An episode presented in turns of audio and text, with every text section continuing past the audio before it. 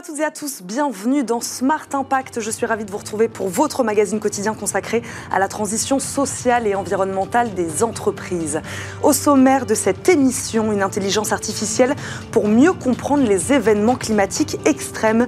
Personne n'est passé à côté des 14 000 hectares de forêt brûlées en Gironde et des épisodes caniculaires de ces derniers jours un peu partout en France. L'IA de l'entreprise américaine Nvidia, elle s'engage à monitorer, à simuler et donc à prévenir les catastrophes naturelles telles que des séismes, des tsunamis ou encore des incendies. Donc aujourd'hui, véritable casse-tête encore pour les scientifiques. Également dans cette émission, toujours sur la même thématique, comment se préparer aux sécheresses qui touchent la France un peu plus chaque année.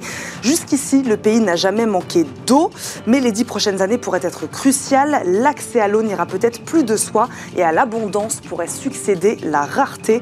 On en parlera avec le directeur général de l'activité Eau France de Veolia et le fondateur de Qui publie son second baromètre météo agricole plutôt alarmant, vous verrez. Enfin, la bonne idée du jour nous vient d'une start-up ardéchoise, Estampille. Alors que plus de 12 millions de tonnes de biodéchets sont générés chaque année par l'industrie agroalimentaire française, Estampille veut transformer ces biodéchets d'industrie en cosmétiques. Dès cet été d'ailleurs, elle proposera une gamme issue des produits du vin. Mais d'abord, je vous le disais, c'est donc l'heure de l'invité du jour.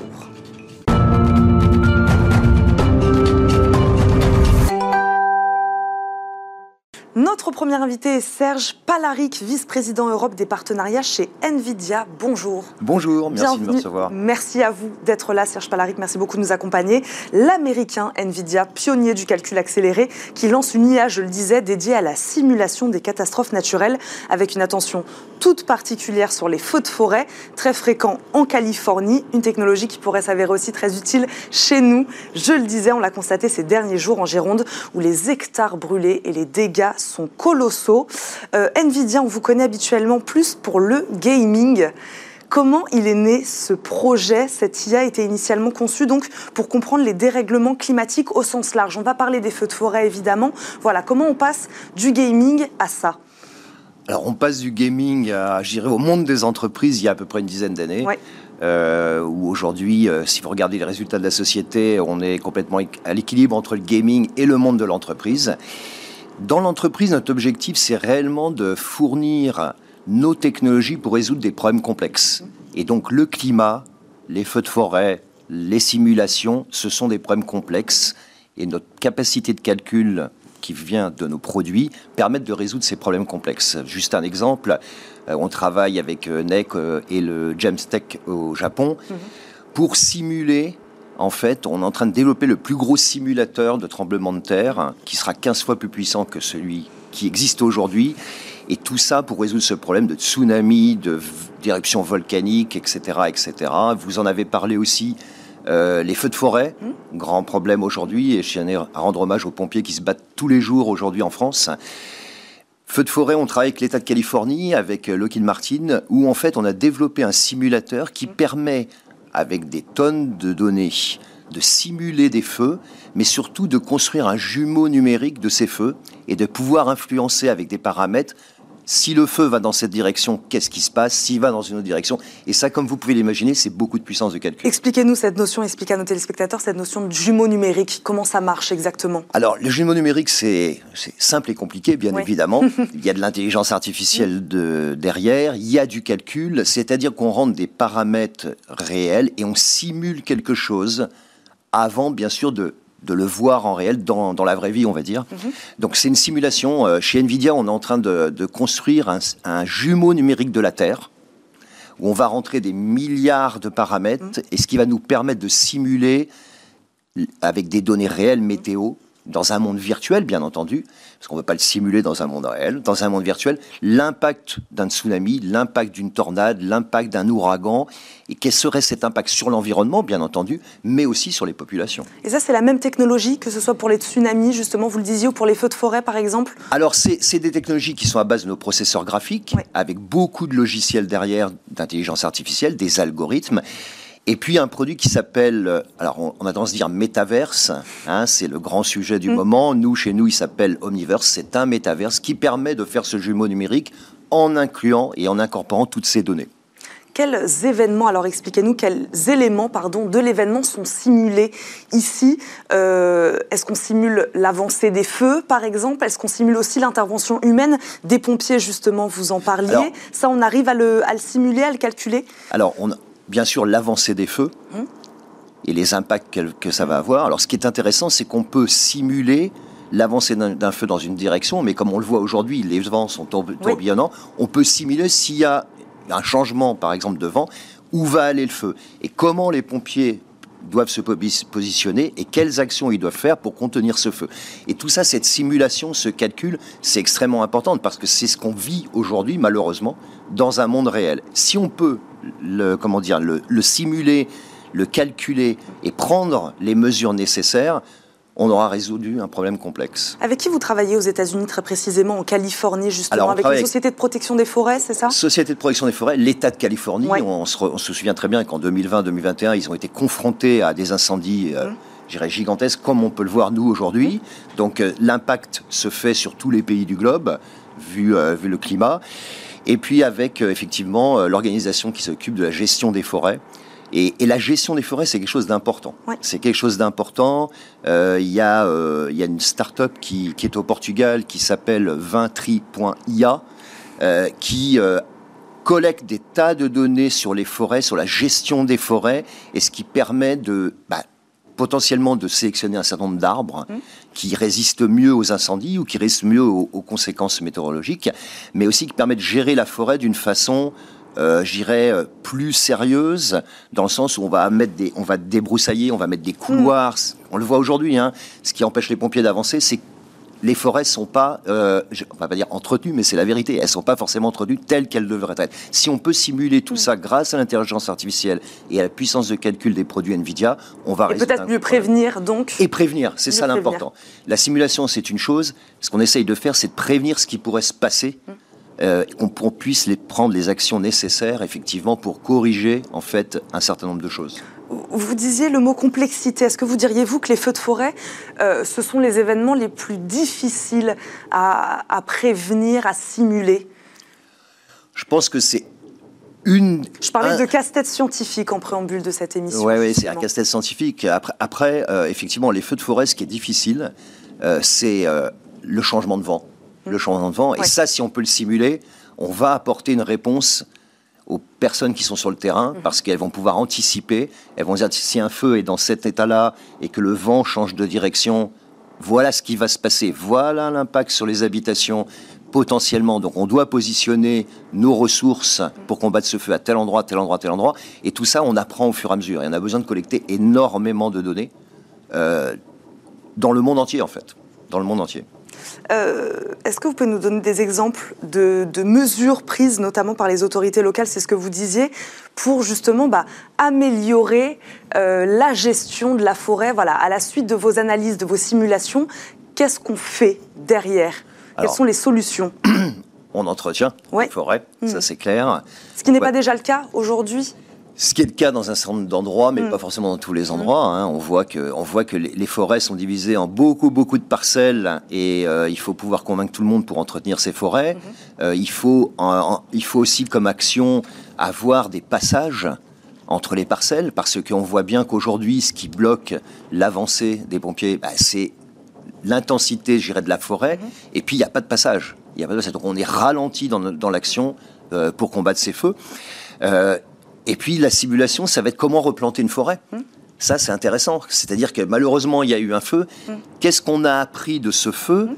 dans cette simulation? Qu'est-ce qu'on a appris des essences qu'on va pouvoir replanter? Euh, comment on va pouvoir les replanter? Et c'est ça qui est intéressant, c'est de pouvoir simuler ce nouveau paysage de la forêt qui va mettre quelques années, on le sait tous malheureusement, mais on va pouvoir le simuler et en tirer les conséquences et les bénéfices. Cette technologie, elle va évoluer. Peut-être vous cherchez à l'améliorer alors on essaie toujours d'améliorer la puissance de calcul. Mm. Euh, quand vous regardez les derniers processeurs graphiques qu'on a sortis, le, H100, il est 20 fois plus puissant que ce qu'était son prédécesseur. Il consomme 7 fois moins d'énergie. Mm. Euh, juste pour vous donner un exemple, si, si, on si on remplaçait tous les processeurs qui existent dans le monde avec des processeurs graphiques, on économiserait l'équivalent d'une année d'électricité pour à peu près une ville de 2 millions de personnes. Donc, c'est là-dessus qu'on travaille. On essaye toujours d'améliorer ça la consommation énergétique en donnant toujours plus de puissance, parce que ce qui est intéressant, c'est d'aller vite. Plus on aura de puissance de calcul, mm. plus on ira vite dans les simulations, plus on ira vite dans l'IA, plus on aura des résultats concrets rapidement.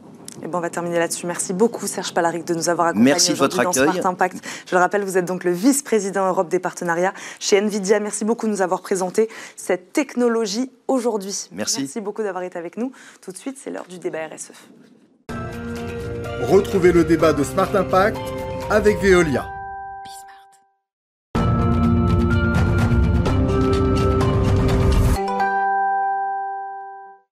Smart Impact, le débat RSE, pas très éloigné de notre premier sujet puisqu'on parle des sécheresses qui touchent désormais chaque année notre pays. Et le constat est sans appel pour tous les spécialistes. La France manque d'eau.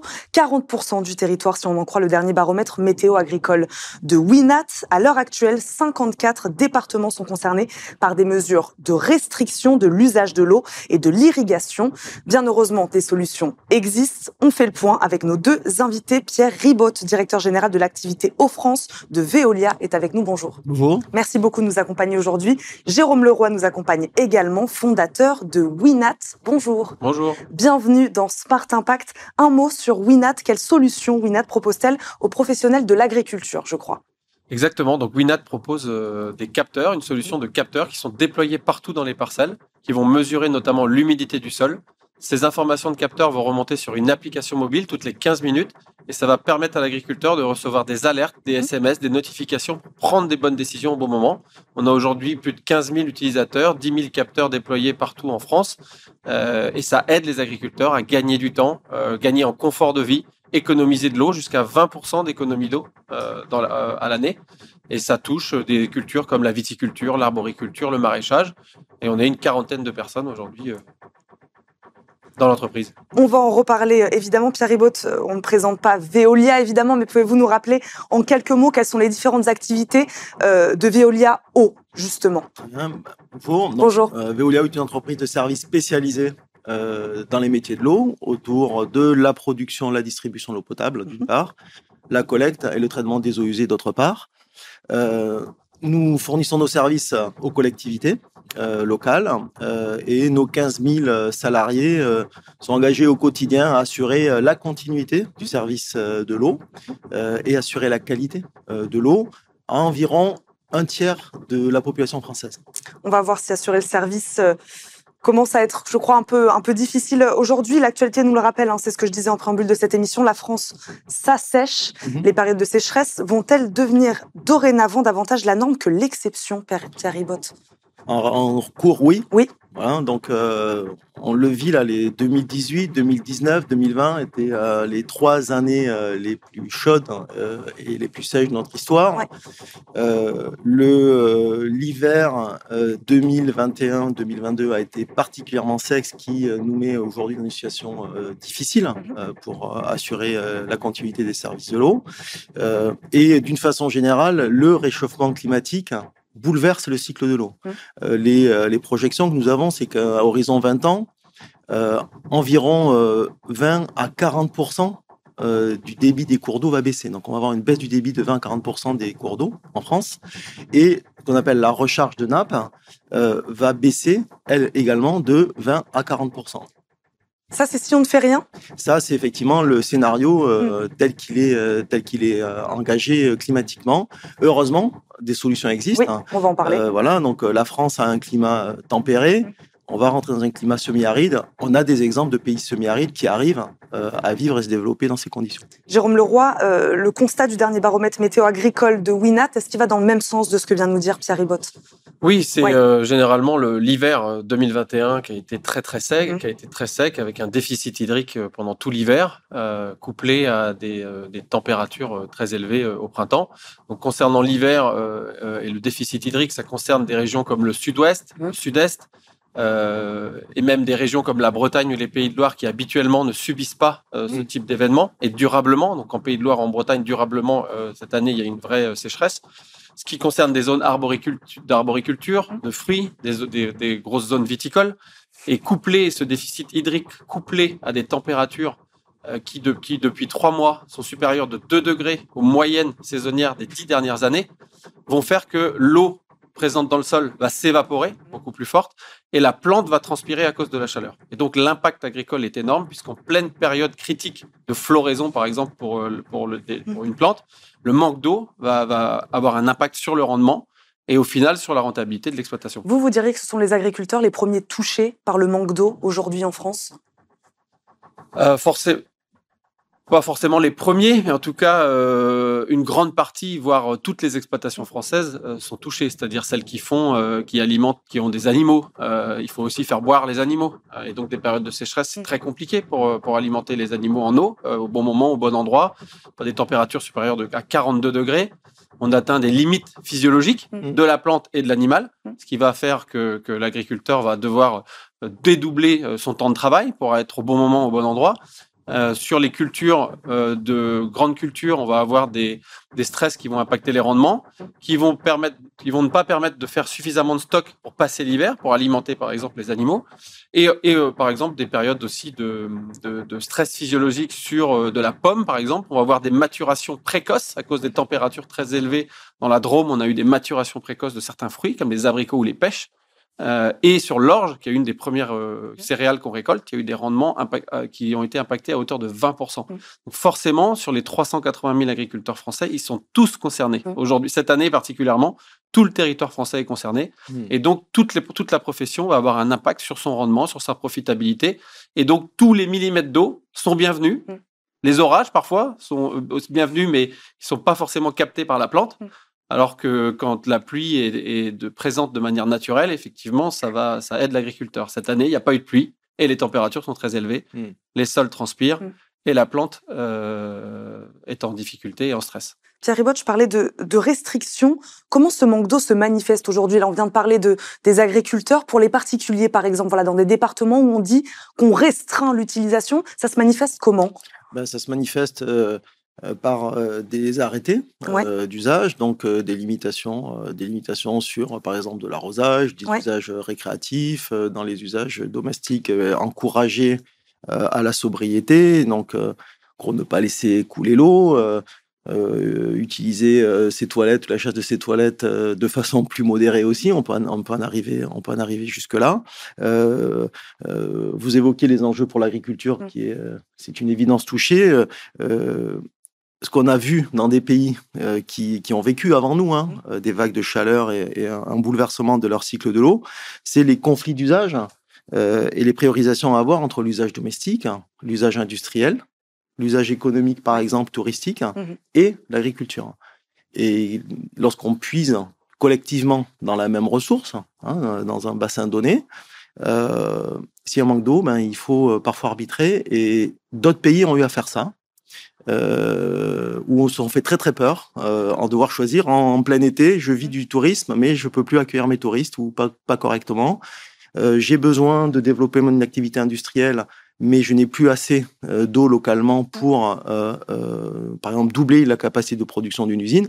Comment je fais? Donc, bah, ces situations-là en France, elles commencent à exister et le changement climatique à l'œuvre ne va faire malheureusement que que, les multiplier. Donc Pierre Ribot, on va parler des, des, solutions. Quels sont les premiers leviers à actionner pour économiser l'eau? Donc, quelles solutions vous vous développez, vous valorisez dans ce sens chez Veolia Eau.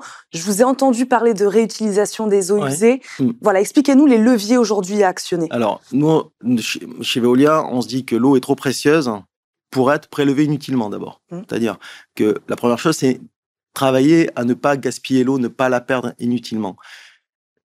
Et la première action euh, qui, qui, peut être menée, c'est sur ce qu'on appelle le rendement des réseaux, entre ce qui est pompé mmh. et distribué qui arrive au bout du robinet chez vous. En, France, en moyenne, il y a 20% euh, de pertes. Il faut travailler à réduire ces pertes.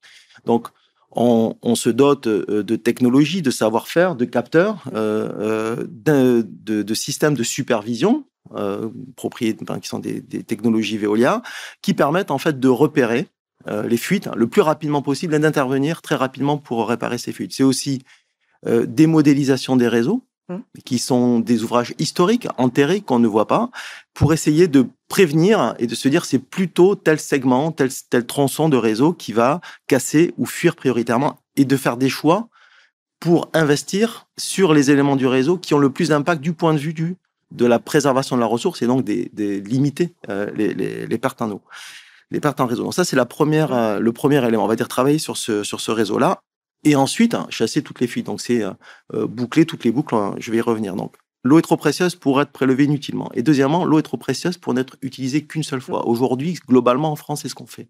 On prélève l'eau, on l'utilise, on la récupère, on la traite et on la retourne au milieu naturel eh bien, les principes de l'économie circulaire nous engagent à fermer autant que possible toutes ces boucles pour les garder. Mmh. Le changement climatique va provoquer de la variabilité. On va avoir des périodes où on aura bien trop peu d'eau.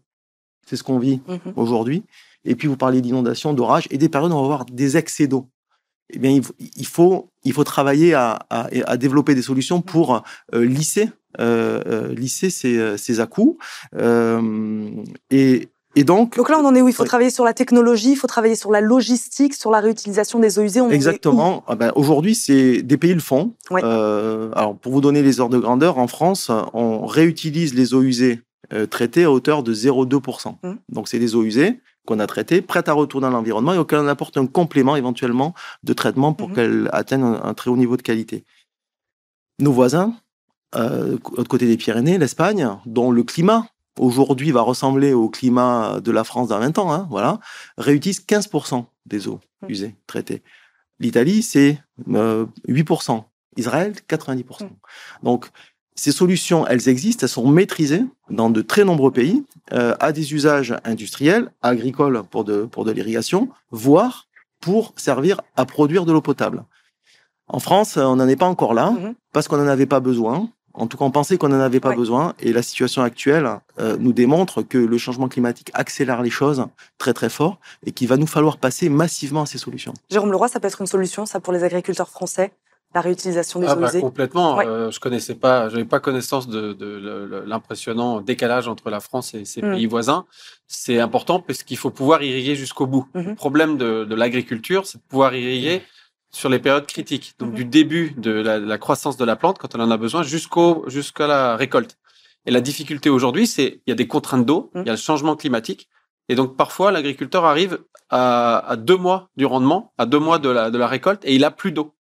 Et donc toutes nos solutions vont essayer de faire perdurer tout au long de la, du cycle culturel la capacité de l'agriculteur de prélever de l'eau. Et mmh. qu'effectivement, si on pouvait stocker un peu plus en hiver dans des, dans des, mmh. des forts événements euh, climatiques, réutiliser de l'eau euh, de, de, des eaux usées de, que le particulier utilise pour euh, permettre à l'agriculteur d'être plus résilient et d'aller jusqu'au bout de sa culture. Effectivement, je pense qu'on pourrait euh, trouver des, des, des, beaux partenariats sur ces, sur ces sujets.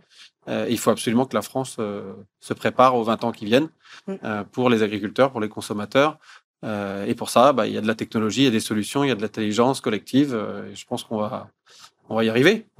Eh ben, on va terminer sur ces mots. On va y arriver. Merci beaucoup à tous les deux d'avoir débattu aujourd'hui avec nous dans Smart Impact. Pierre Ribot, je le rappelle, vous êtes directeur général de l'activité Eau France de Veolia. Merci d'avoir été avec nous. Jérôme Leroy, fondateur de Winat. Merci également de nous Merci. avoir accompagnés. Merci beaucoup à tous les deux. Tout de suite, c'est la bonne idée du jour.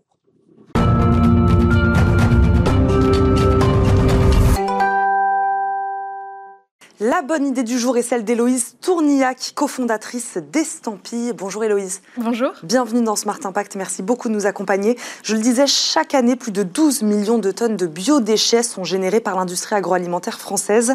Votre entreprise a donc voulu donner une seconde vie à ces ressources naturelles en les transformant en cosmétiques. Elle proposera d'ailleurs, je le disais aussi, cet été une première gamme issue de produits du vin qui là aussi génère 2,2 millions de tonnes de résidus tous les ans. Héloïse Tourniac, expliquez-nous comment vous est venue cette idée exactement. Eh bien, donc euh, l'idée est venue de mon associé. Donc, on est deux sur le projet. Et mon associé a fait des études euh, en biologie végétale. Et donc, à la suite d'un stage sur, euh, en recherche sur le marc de raisin, elle s'est rendue compte de l'intérêt des propriétés du marc de raisin, qui sont très riches en polyphénol. Sont des molécules qui sont très antioxydantes. Donc, elles permettent pour les peaux un peu matures de garder un éclat et pour les peaux jeunes de lutter contre le stress, la pollution et, et l'environnement extérieur de manière générale. Et à partir de ce constat-là, on s'est dit, bah, en fait, ce qu'il n'y a pas aussi dans dans d'autres industries des coproduits, donc des pertes, Mmh. qui auraient aussi des intérêts en cosmétique.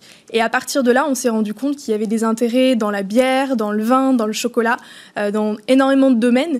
Et donc, euh, nous, on s'est dit, bah voilà, on va essayer de transformer à chaque fois ces pertes, de faire euh, de la recherche en interne dans notre laboratoire pour en faire des cosmétiques. Donc les cosmétiques, ça a apparu naturellement finalement quand vous avez vu les propriétés de ces déchets, de ces résidus-là. Oui. C'est pas vous qui avez décidé de partir sur des cosmétiques, c'est finalement en, en faisant des recherches et en se rendant compte que ça avait des propriétés pour cet effet-là particulièrement. Exactement. En fait, les propriétés étaient tellement fortes Ouais. pour la peau et euh, il y a tellement de propriétés différentes en fonction des coproduits que les cosmétiques se sont un peu d'imposer d'eux-mêmes. Et en plus, avec le background de mon associé, ça paraissait Mm. complètement euh, logique. Et puis, elle a toujours fait des cosmétiques aussi. Donc, euh, tout de suite, c'est vrai qu'on n'a eu aucun autre doute que de faire des cosmétiques. Donc comment vous travaillez alors avec, je sais pas, les viticulteurs, là en l'occurrence, puisqu'on parle de résidus de produits du vin. Voilà, comment vous travaillez avec ces, ces producteurs-là? Comment vous récupérez ces déchets? Et ensuite les transformez en cosmétiques Comment ça marche? Alors, on, on va avoir directement euh, les domaines. On récupère euh, après les vendanges donc les résidus. Donc, on récupère euh, le marc de raisin, euh, les lits de vin. Donc, euh, le marc, c'est tout ce qui reste lorsqu'on fait du vin, donc euh, la rafle, les pépins, la Ouais. pulpe. Et les lits, c'est le dépôt organique au fond des cuves. Mhm. Donc, nous, on va directement chez eux, on récupère. On les donc, euh, apporte dans notre laboratoire interne, on est situé en Ardèche, Mhm.